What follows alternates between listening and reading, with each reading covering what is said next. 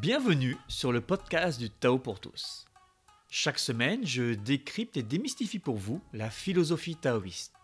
Une sorte de Dao De Jing pour les nuls, version 21e siècle. Tout ça pour vous inspirer et vous donner des conseils concrets, que vous soyez pratiquant ou néophyte. Vous écoutez l'épisode 35, Se donner du plaisir. Je suis Serge Gillette et depuis 2012, j'enseigne la pratique taoïste un peu partout en France. Je suis aussi fondateur de TheDaoProject.org, la seule plateforme dédiée à l'apprentissage, pratique et moderne du taoïsme. Si l'alchimie sexuelle fait partie des grands arts taoïstes, de ceux qui peuvent même amener à une perfection, ce titre n'est pas une référence au travail du dragon ou de la tigresse. Non, j'aimerais aborder avec vous une problématique récurrente liée à la pratique et au choix. Promis, il n'y a pas d'arnaque. Vous allez voir que la notion de plaisir y est profondément et intimement liée.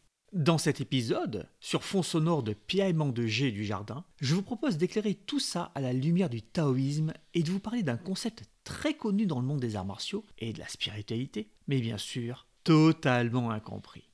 Ah, et à la fin de l'épisode, deux annonces importantes qui peuvent vous intéresser. Revenons un instant sur l'importance que revêt le choix d'un professeur et d'une école. On peut apprendre à faire son levain en 10 minutes et à faire un bon vrai pain en quelques jours. Si je vais chercher cette connaissance dans un tutoriel un peu minable hein, sur jefrimoncuisinant.org, je ne vais sans doute pas obtenir ce que je cherche. Les connaissances seront imparfaites, pas fondées sur un socle technique solide et sans doute peu adaptables. Retenez ces mots socle technique, adaptabilité. Mais est-ce vraiment si grave?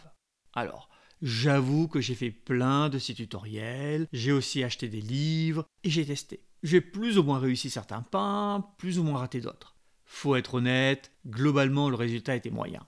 Mais je le redemande, est-ce que c'est vraiment si grave? Après tout, je me suis fait plaisir, j'ai passé du temps avec ma compagne ou avec mes enfants, j'ai mis de la farine partout dans la cuisine et sur mes vêtements, et j'ai eu la satisfaction de goûter ma fabrication. Donc non, la médiocrité de mon travail n'est pas vraiment gênante. Elle n'est pas gênante car mon but est juste de me faire plaisir. Je vais sortir deux minutes de la cuisine et les mains de la pâte pour les mettre dans la glaise. Tout le monde, je pense, a déjà fait de la poterie, ne serait-ce qu'à la maternelle, où on nous a fait assembler des colombins. Euh, c'est le nom technique des petits serpentins d'argile, pour faire un vase ou une tasse. Sublime poterie que l'on va ensuite offrir à sa maman. La technique est primitive, le résultat est tordu, fragile, casse souvent à la cuisson. Mais peu importe. Le but est de s'amuser en le faisant et de faire plaisir. Encore que. Oh, il est super ton vase, mon chéri. Oups, il m'a échappé des mains. C'est trop bête. Le point commun entre mon pain en levain de YouTube et la tasse bancale de votre gamin, c'est le plaisir. Tant que notre but est de nous distraire, de passer un bon moment, de faire plaisir par notre intention plutôt que par un résultat. Peu importe si on apprend d'un grand professionnel ou d'un charlot. Maintenant, si je veux devenir boulanger professionnel ou si je désire fabriquer les petits pains pour les clients de mon restaurant, vais-je aller me former sur tutoadebal.com Si je désire produire des théières dans un pur style chinois, dans le but de les vendre bien sûr, vais-je garder mes techniques de maternelle? Non. Là, il faut être sérieux. Une partie de notre vie et de sa qualité va dépendre fortement de la qualité de l'enseignement et de l'enseignant. Résumons. Quand on cherche un prof, il faut se demander le but que l'on poursuit. Pour se faire plaisir, presque n'importe qui fait l'affaire. Si vous avez une visée plus haute, il faut trouver le meilleur qui soit accessible. Donc si vous voulez faire du tai chi chuan pour bouger un peu, pour garder la forme, n'importe quelle association de quartier fait l'affaire. Si vous voulez passer un moment tranquille, puis boire un thé après en papotant, n'importe quel cours de méditation fait l'affaire. Si vous voulez changer d'air le temps d'un week-end, alors même Chacal Rotor, le néo-chaman amérindien qui mélange hutte de sudation sioux, tambour mongol et trigramme chinois conviendra. Euh, ne riez pas, l'exemple est véridique, j'ai juste modifié le nom. Je le redis, malgré mon ton ironique, il n'y a aucun mal à aller faire un stage avec un néo-chaman, si vous avez de l'argent à dépenser dans un week-end de détente. Tant qu'il s'agit de détente, de se faire plaisir, rien n'a vraiment de conséquences. Et vous pouvez même ensuite frimer devant vos amis en parlant de votre dernier stage de danse quantique de l'amour. Allons donc écouter le professeur, on va sûrement s'ennuyer un peu, mais on pourra dire à nos amis qu'on y était et ils verront bien qu'on est des gens cultivés. D'ailleurs, peut-être que vous suivez ce podcast dans cet état d'esprit. Écoutez quelqu'un qui parle différemment des choses, qui vous fait parfois sourire, parfois vous interroger, qui vous fait passer un bon moment. Euh, enfin, j'espère. Hein. Il n'y a pas de mal à ça. Aucun. Et dans ce cas, le choix d'un prof ne devrait pas vous poser le moindre problème, puisque vous êtes en mode plaisir et pas en mode utilitaire. Maintenant, si vous écoutez ce podcast car vous avez envie de changer, pour vous rapprocher de qui vous êtes, que vous ressentez le besoin d'améliorer la manière dont fonctionne votre esprit, votre corps, votre souffle, que vous sentez au fond de vous qu'il y a plus dans la vie que BFM TV et Amazon, que vous désirez réaliser votre potentiel. Alors, vous n'êtes pas dans ce mode plaisir. On peut en déduire que le néo-chaman qui confond une véritable transe où l'esprit voyage dans l'Yuan avec faire de la musique avec des plumes sur la tête, pour ne pas dire ailleurs, ne répondra pas à vos besoins. Revenons sur le mode plaisir, car il y a un effet que je trouve assez drôle, mais qui est totalement incompris. Quand on reste dans cette demande de satisfaction, on a une gratification quasi instantanée. Ainsi, le week-end, on va parler autour d'un feu en se passant le bâton de parole, puis taper sur un petit coussin qui représente ce qui n'est pas beau en nous. Et oui, on se sent mieux. En réalité, pas plus, pas moins qu'une bonne soirée autour d'un feu avec des potes et une bonne bière artisanale. Mais le lundi matin, au bureau, après vos deux heures de métro ou de bouchons sur la route, et avoir croisé son patron qui vous réclame un dossier dans les dix minutes. Comment vous sentez-vous? Et le lundi soir? Le mardi? Le mercredi? Je continue? Le contentement obtenu dans ce mode de plaisir est certes immédiat, mais il ne dure pas. On recommence alors avec un autre stage où on va découper des magazines pour faire un beau collage. Puis avec celui on va se soigner en posant les mains sur sa tête et en récitant des phrases. Puis avec celui on va danser intuitivement sans technique aucune parce que oui, ton corps sait comment danser au son de la musique. Je pense que pour affirmer ça, il faut soit être de totale mauvaise foi, soit ne m'avoir jamais vu danser. C'est un peu comme un mouvement perpétuel, mais qui serait basé sur un cercle vicieux plutôt que vertueux. On cherche le plaisir, le soulagement d'une plainte, et le soulagement arrive, mais il ne dure pas. Donc, on doit recommencer. Le professeur de mon professeur, qui était un vrai poète, appelait cela la satisfaction du lépreux qui se gratte. Je le remercie du fond du cœur pour cette merveilleuse image si parlante.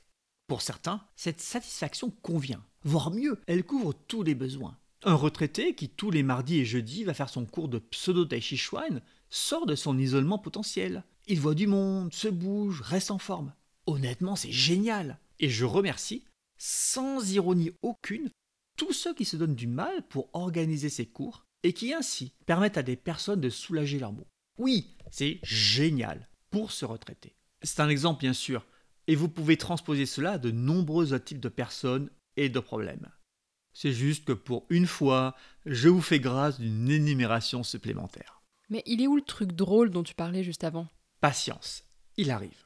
Quand on agit en mode développement, en mode de survie, de vie, d'utilitaire, le phénomène va être différent. Si on pratique par exemple un Qigong pour devenir une meilleure personne plutôt que pour passer un moment ou de se dégourdir, on ne va pas probablement en retirer un réconfort immédiat. C'est peut-être même l'opposé qui va se produire.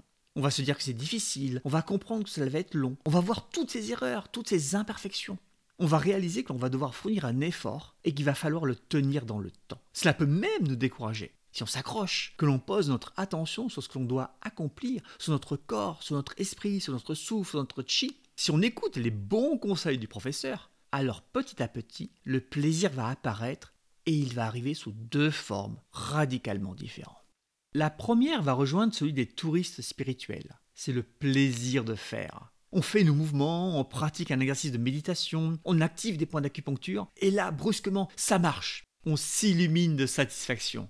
Cette forme de plaisir est donc entièrement limitée au moment de pratique. Donc, à moins de pratiquer en permanence, il ne sera pas présent au quotidien. C'est en quelque sorte les pépites dont je parlais dans l'épisode 32, cherchez l'or et devenez riche. Si vous ne comprenez pas l'allusion, vous savez ce qu'il vous reste à faire. La seconde forme de plaisir provient de notre effort soutenu, de notre attention à la pratique. Il s'agit de la réalisation que notre vie change, et toujours dans le bon sens, toujours vers le mieux on n'a plus mal au dos, on ne se bloque plus le cou avec d'affreux torticolis, on ne tourne plus trois heures dans son lit avant de s'endormir, on ne tombe plus malade, on ne s'énerve plus pour un oui ou pour un non, on n'a plus les mains froides en hiver, on est capable d'écouter quelqu'un pour de vrai, on n'angoisse plus, on est mieux en permanence. Et bien entendu, c'est ce que nous visons avec une pratique sérieuse. Nous ne voulons pas être détendus pendant une séance de méditation, nous voulons être détendus en dehors des séances de méditation. C'est aussi pour cela que je répète tout le temps que les exercices ne sont pas la solution. Ça ne veut en aucun cas dire qu'il ne faut pas les faire. Bien au contraire. Cela signifie que la solution est dans les qualités qui font que, en dehors de ces plages d'exercice, on est au top. On bosse une heure et on en profite 70 heures. Vous vous souvenez C'est l'histoire du ratio effort-résultat dont je parlais dans l'épisode 31. Refuser la distraction. Comme quoi, il y a une certaine cohérence dans ce podcast. Je ne reviens pas dessus, vous retournerez écouter l'épisode. Oui, ok, mais le côté drôle. Ok, ce que je trouve ironiquement drôle, c'est que celui qui cherche le plaisir immédiat va courir après toute sa vie, alors que celui qui recherche une pratique saine n'obtient pas cette immédiateté, mais en revanche installe durablement le bonheur et le plaisir dans son existence. C'est un peu comme l'expérience avec le gamin et les chamallows. Vous savez, celle où on met un enfant dans une pièce devant une assiette contenant, disons, 5 euh, de ses guimauves. On lui précise qu'on va sortir de la pièce et qu'il peut les manger s'il en a envie. Mais que s'il n'y touche pas, quand on reviendra, il en aura le double. Puis on sort. Au-delà du plaisir évident de voir un enfant torturé psychologiquement, cette expérience met en évidence le dilemme entre le petit plaisir immédiat et la récompense future mais plus grande. Sans surprise, après un certain temps de retenue, d'analyse, de souffrance psychologique, le petit morveux choisit de se baffer de sucreries. Il est humain après tout. Et en plus, il n'est pas fini. Si vous avez un esprit sadique et que vous voulez rire, je vous mets le lien dans la description. La pratique saine, sérieuse, c'est d'accepter l'attente studieuse avant d'avoir la vraie récompense. À méditer. Il y a donc deux types de personnes et de recherches.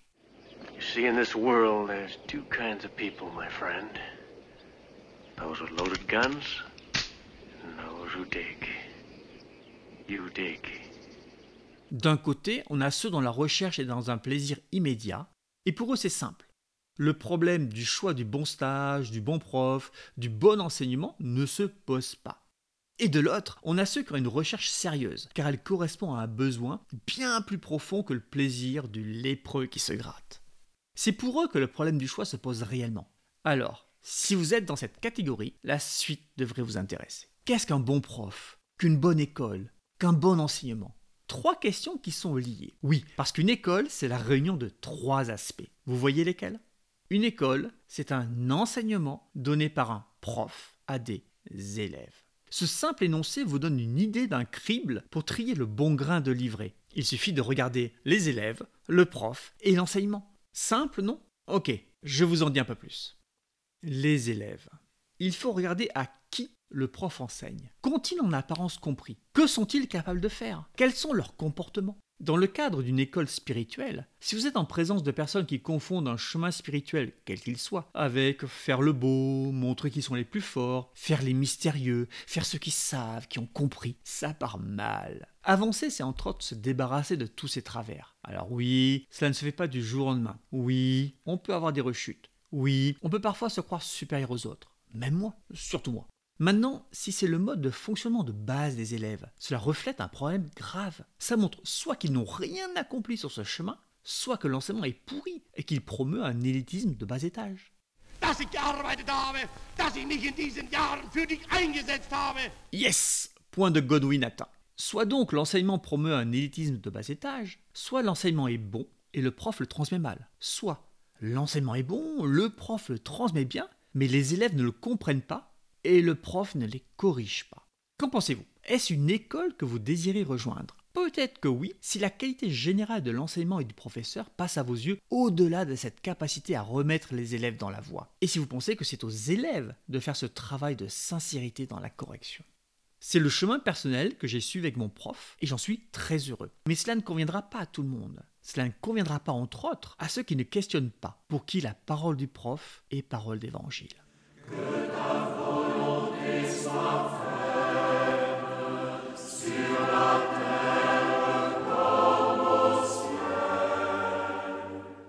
Il faut aussi regarder chez les élèves ce qu'ils sont capables de faire. Si la majorité d'entre eux a un niveau faible, un émotionnel à fleur de peau, s'ils ne supportent pas la critique, s'ils démontrent une incapacité à s'enraciner physiquement, une faiblesse globale de leur corps, c'est très mauvais signe. Pour rappel, il suffit d'une heure de pratique pour comprendre l'enracinement et le mettre en application, du moins quand c'est bien enseigné. Si de plus ils passent leur temps à parler de la théorie au lieu de démontrer, au lieu de faire, Nous sommes sans doute en présence d'une école plutôt philosophique. C'est super, mais ça ne sert concrètement à rien. Rappelez-vous, nous ne sommes pas ici dans une recherche de distraction, mais bien d'utilité. La philo, c'est intéressant, hein, mais pour se distraire. Ce qui compte, ce n'est pas de connaître les concepts, mais bien de les incarner au quotidien, dans notre vie. Vous voyez un peu comment, simplement en regardant les élèves, leurs discours, leurs attitudes, leurs capacités, on peut déjà avoir une certaine idée d'une école. Ah, cette idée est imparfaite et incomplète. Hein. On est peut-être tombé sur les pires cas sociaux de l'école, sur ceux qui ne comprennent rien à rien, mais que le prof garde, soit pour l'aider dans ses fins de mois, soit par pure charité. Il s'agit peut-être aussi des seuls qui pour l'instant sont intéressés par ce qu'il enseigne. Va savoir. C'est indicatif et il ne faut pas se contenter de juger là-dessus. Maintenant, si vous voyez qu'une bonne partie d'entre eux est posée, prompt à aider les autres sans attendre de retour, qu'ils ne critiquent pas, qu'ils ne forment pas des petits clans, c'est plutôt bon signe et encourageant. Passons au prof. C'est un peu délicat, car il a une image publique et une image privée. Si vous y avez accès et qu'elles sont différentes, c'est un mauvais signe. Ça signifie que le prof joue un rôle avec ses élèves, qu'il est en représentation. On pourrait dire qu'il leur ment. Nous devons nous comporter le plus possible comme nous sommes au plus profond de nous. Et ce, quel que soit le public qui nous fait face. Ceux qui me connaissent savent que je parle de la même manière à mes élèves, à ma famille, à mes amis. Bon, là, dans ce podcast, je fais juste attention à ne pas lire trop de gros mots, ni d'utiliser trop de tournures familières ou vulgaires. Et puis je fais un effort pour bien articuler, pour préserver vos oreilles. Petit sacrifice à l'honnêteté sur la manière dont je me présente à vous. Cette absence de changement de comportement est l'attitude que tout le monde devrait avoir. Oui, tout le monde. Donc encore plus pour quelqu'un qui se targue d'être un prof. Le prof doit avoir les qualités qu'il est censé enseigner. Cela ne signifie pas qu'il doit être parfait. Personne n'est parfait. Et lui aussi va continuer de progresser toute sa vie, jusqu'à sa mort. Mais il faut être sérieux, il ne doit pas vous parler d'émotions fluides et devenir tout rouge et constipé chaque fois que vous le contredisez. Et oui, des fois il a le droit de péter les plombs, de faire des bêtises. C'est normal, il est imparfait, comme nous tous. Il est imparfait, mais cette imperfection doit être moins visible quand même que ses qualités. On pourrait dire que le prof doit donner une direction, un modèle, un exemple. Il n'est en aucun cas à singer, mais il doit vous donner la preuve que ce qu'il enseigne est possible, réalisable. Il est la preuve concrète de la qualité de son travail. Et ce travail n'est jamais fini. Celui qui, dans un domaine de l'humain, vous dit oh, Je sais tout, j'ai le niveau maximum, je suis au top, soit il n'a rien compris, soit il vous ment. On dispose toujours d'une marge de progrès, et étonnamment, celle-ci va augmenter au fur et à mesure que l'on avance sur la voie. Le prof doit donc toujours chercher à s'améliorer. Il doit tendre vers l'idéal qu'il promeut et ne pas s'asseoir sur ses lauriers. Nous arrivons maintenant à la transmission. Il faut qu'il enseigne correctement. Il doit avoir l'honnêteté de dire je ne sais pas quand il ne sait pas. Il n'y a aucun mal à ça. L'ignorance n'est pas une tare, contrairement à la fausse connaissance, aux préjugés, à l'esprit borné. Il peut toujours creuser la question plus tard et trouver la réponse. Ces explications doivent être claires, non fumeuses et surtout cohérentes. Cela ne signifie pas que l'élève va les comprendre. Le sujet abordé peut nécessiter d'avoir eu certaines expériences physiques, énergétiques ou spirituelles. Vouloir alors en parler, c'est comme de décrire le goût d'une fraise des bois à quelqu'un qui n'a jamais mangé autre chose que des fraises cultivées hors sol et sous serre. S'il parle d'énergie, son discours doit être carré. Il doit vous proposer des exercices concrets permettant d'expérimenter. S'il parle d'enracinement physique, il doit pouvoir vous le faire sentir et vous guider pour le développer. S'il parle d'enracinement spirituel, il doit être capable de sentir si votre esprit est posé, voire de l'aider à se poser. Et dans tous les cas, il doit vous donner des exercices qui vont amener à développer la qualité. Et il doit être capable de vous expliquer pourquoi ça fonctionne. Et encore une fois, aucune de ces explications ne doit paraître comme de l'enfumage. Il a en revanche le droit de vous dire ça, je ne vais pas te l'expliquer car cela doit s'expérimenter. Ou ça, je ne vais pas te l'enseigner car tu n'es pas prêt. Le prof doit s'adapter aux élèves. Oui, je vous avais bien dit de vous souvenir de ce mot adaptabilité. Chaque élève est potentiellement différent, donc l'enseignant doit être capable de trouver ce qui va fonctionner pour chacun. Il doit être capable de trouver le bon exercice, la bonne explication, les bons mots qui vont débloquer la situation. Son but est votre progression, pas de vous garder sous sa tutelle pendant qu'il encaisse l'échec. Cette adaptation va dépendre aussi de son socle technique. S'il ne connaît pas grand-chose, même si ce qu'il connaît est très poussé, il va être coincé. Ce serait un peu comme le plus grand charpentier du monde, mais qui ne saurait manipuler que le marteau. il aurait beau être très doux avec son marteau, il galérerait pas mal pour couper ses poutres. Le prof doit donc avoir un grand socle technique, socle qu'il a digéré, dont il comprend les interactions et qui lui permet de contourner les obstacles.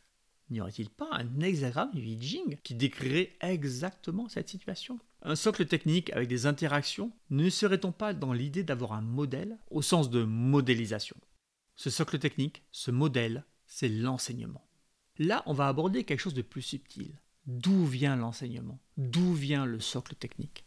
Il a deux sources. La première, c'est l'enseignement oral ou écrit qui vient des générations précédentes. Il était passé par diverses personnes de façon plus ou moins publique, plus ou moins sous le manteau. Il a porté des noms ou pas du tout. C'est une tradition. Il y en a plein. Et elles sont plus ou moins vieilles. On peut avoir tendance à juger le socle technique d'une personne au nom de sa tradition, au nom de ses professeurs, à leur notoriété, à leur ancienneté. On peut être d'autant plus tenté de juger ainsi quand certains mettent en avant une lignée de professeurs.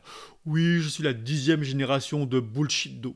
On ne peut pas vous en vouloir de juger ainsi. Ce sont des éléments plutôt factuels, mais cela pose quelques soucis et cela amène quelques dérives. Il n'y a pas si longtemps, je trouvais à la fois super drôle et super triste de voir sur un certain forum d'arts martiaux comment une personne qui se considère comme un érudit descendait en flèche mon prof et notre tradition. Ah, comprenez-moi bien, ce n'est pas le fait qu'il nous insultait que je trouvais drôle, hein, mais plutôt le fait qu'il démontrait ainsi qu'il n'avait rien compris et qu'il n'avait juste pas accès à certaines qualités. Si je demande à quelqu'un en Chine, même un grand érudit, s'il connaît telle ou telle tradition, si la réponse est négative, que dois-je en conclure? Rien, exactement. Soit la personne n'en a pas entendu parler, soit cette tradition est une invention. En tout cas, on ne peut rien en conclure de définitif. Traiter alors quelqu'un de charlatan, c'est juste risible. Ça fait pitié aussi. Cela montre que cette personne n'a aucune capacité à aller voir par lui-même la valeur de quelqu'un, qu'il se contente des on-dit plutôt que d'aller vérifier de visu, concrètement, dans le monde réel. C'est un peu comme si quelqu'un avait lu un commentaire sur internet affirmant que Mike Tyson n'était plus que l'ombre de lui-même et qu'il s'était fait battre par un jeune boxeur poids plume. Et qu'ensuite cette personne en avait parlé sur les plus grands forums de boxe. Non, tu dis qu'il est fini Propose-lui un combat. Mais les gants, va vérifier. Faut avouer, descendre quelqu'un sur internet, c'est plus simple que de se mesurer à Mike Tyson et surtout c'est moins dangereux. C'est aussi très triste, car la personne à qui je fais référence, en s'enfermant dans ses préjugés, passe à côté de quelque chose d'énorme qui pourrait changer complètement sa vision de la vie et du monde. Il est impossible de parler de la mer à la grenouille qui habite dans un puits. Elle vit dans un espace trop limité. Il est impossible de parler de la glace à un insecte qui ne vit qu'en été. Sa durée est trop limitée. Il est impossible de parler du Tao à un lettré qui vit dans un trou de la brousse. Il est limité par l'étroitesse de son enseignement reçu. À vous, qui êtes sortis de vos rives, qui avez vu la mer immense et qui avez saisi votre médiocrité, on peut parler de l'ordre universel. Chuang-Tzu, chapitre 17. Questionner quelqu'un sur sa tradition, c'est possible, mais cela n'apportera pas grand-chose. Surtout si on n'a pas compris comment l'enseignement se passe d'une génération suivante.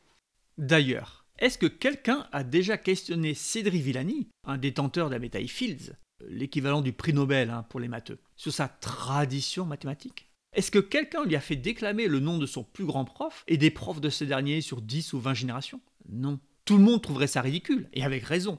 Et là, j'en viens à la deuxième source du socle technique. Si le nom de son prof et du prof de son prof n'ont aucune importance, c'est parce que nous considérons que ce qu'il a trouvé, que ses découvertes sont le fruit de son travail, de ses intuitions. Que ces intuitions, il les a ensuite confrontées à la rigueur mathématique et qu'elles ont tenu la route. On considère à juste titre qu'il a fait avancer le domaine des mathématiques d'où la médaille Fields. Pour nous autres taoïstes, les intuitions viennent du Yuan Shen, de l'esprit ancestral, du ciel, pourrait-on dire. C'est le daimon de Socrate qui lui souffle les bonnes idées. Et je peux vous dire qu'en tant que prof, nous nous devons de cultiver cette capacité au quotidien. Et oui, si vous vous posez la question, nous avons beaucoup d'exercices pour ça. Mais alors, tu dirais qu'un prof peut créer de nouvelles choses, faire des découvertes? Que ce qui compte, c'est pas tant d'où il est parti, ni de qui il a appris, mais où il en est et ce qu'il a accompli? Ben oui. C'est aussi simple que ça. J'ai pu avoir les meilleurs profs du monde et pour autant rester un abruti borné et imbu de lui-même. Ou avoir des profs moins glorieux en titre qui m'ont poussé dans la bonne direction et qui m'ont fait grandir. Et une myriade d'intuitions qui m'ont fait faire des bons en avant gigantesques. Ce qui compte, une fois de plus, c'est ce que je sais faire, ce que j'ai compris, pas vraiment d'où ça vient. Chaque génération dans une tradition a apporté sa pierre à l'édifice, en raffinant des exercices, en en inventant des nouveaux, en ajoutant des textes d'explication, en améliorant les techniques d'enseignement, en amenant la lumière des capacités humaines qui étaient cachées, ou plus prosaïquement, en enregistrant des épisodes de podcast. Notre tradition prend ses racines dans le néolithique chinois, soit moins 5000. Ce qui est drôle, c'est que j'en ai des preuves. Mais ironiquement, il faut posséder certaines qualités pour le réaliser. La preuve est tout simplement inaccessible à la grenouille dans son puits. C'est pour ça que je n'en parle jamais. Ça fait euh, concours de longueur de verge. Moi, ma tradition, elle est plus vieille que la tienne, euh. En passant, je n'ai pas dit que notre tradition datait du néolithique, mais qu'elle prenait sa source à minima à cette époque-là. Notez la nuance significative. Et il ne faut pas croire que pendant tous ces siècles, rien n'a évolué. Bien au contraire. Tout s'est raffiné, tout s'est organisé, structuré. Et de mon côté, à mon niveau, il est de mon devoir de poursuivre ce travail. La question de la qualité de l'enseignement est compliquée. Car vous le voyez, il est difficile de juger avant de pratiquer avec le prof. Quelqu'un pourrait aussi bien déclarer que sa tradition vient des Vénusiens qui l'ont transmise aux hauts prêtres égyptiens. Peut-on y croire Ne pas y croire? Le plus simple, c'est quand même de regarder les élèves et le prof, soit les deux premiers points que j'ai évoqués. Ils représentent la matérialisation de la tradition dont se réclame le prof. Ils sont donc concrets. Si le prof est sérieux, ce n'est qu'après, avec l'expérience et le développement des qualités, que l'on va réaliser que ce qu'il a raconté, ce n'était pas du flanc. Pour en revenir sur le gars qui descendait mon prof, je sais par expérience directe que mon prof ne raconte pas des bêtises sur la tradition. Je l'ai vu faire des choses très précises, et je ne parle pas de donner des baffes, qui m'ont apporté des preuves très concrètes de ses capacités et de la véracité de ses propos. Et mes propres expériences quotidiennes, seul ou avec mes élèves, me montrent que tout ceci est très très sérieux. En revanche, si le prof n'est qu'une baudruche, ça va être délicat, car nous ne développerons aucune qualité qui pourrait remettre en question votre vision de sa médiocrité. En revanche, le fait de ne rien développer devrait nous interroger. Soit on ne fait pas ce qu'il nous dit, on ne l'écoute pas, on pense mieux savoir, soit ce qu'il nous enseigne ne vaut rien. Alors là, oui, ça demande d'avoir une vision claire de soi et beaucoup de sincérité. Dans tous les cas, abstenez-vous de juger quelqu'un sur des on-dit sans l'avoir rencontré, quand vous n'avez pas développé les huit qualités de base de l'humain, à savoir le silence mental, la clarté, l'empathie, l'harmonie, la non-action, l'adaptation, le lâcher-prise et l'ouverture d'esprit. Vous pouvez rajouter à ça la grande respiration. Ne jugez pas sur les on-dit, franchissez le pas, rencontrez la personne, rencontrez ses élèves ou ceux qui lui font confiance, allez à un stage et ne partez pas en grand discours infamant sur Internet. L'homme ne doit pas consumer son corps par ses amours et ses haines. Si vous orientez votre esprit vers le monde extérieur, vous épuisez votre substance. Vous vous adossez à un arbre et vous pérorez, puis vous vous accotez contre un éléococa et vous vous endormez. Le ciel vous a fourni un corps, mais vous vous en êtes servi pour une discussion futile sur le dur et le blanc. Chuang-Tzu, chapitre 5. Même si nous sommes encore au cœur de l'été, la rentrée approche. Et j'ai pensé que cet épisode vous apporterait des clés essentielles pour cette période souvent propice à se lancer dans une nouvelle activité. Souvenez-vous que la première question que vous devez vous poser est celle du plaisir. Est-ce que vous voulez obtenir tout de suite un plaisir éphémère ou est-ce que vous acceptez de transpirer pour obtenir un plaisir durable? Il n'y a pas de bonne ou de mauvaise réponse. D'ailleurs, dans cette idée, il est temps de vous annoncer que je suis en train de développer des cursus accessibles sans abonnement pour travailler des thèmes comme l'enracinement, le silence mental, la gestion des émotions.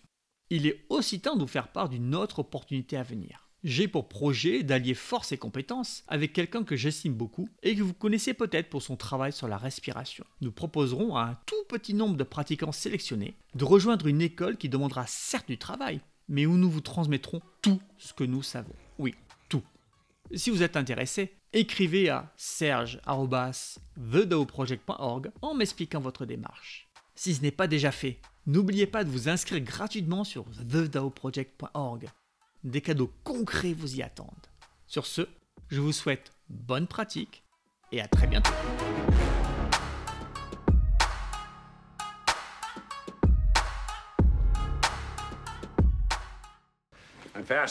My Buddhist church is having its annual ascension ceremony, and I will be becoming a level six laser lotus. I know, I was speechless too.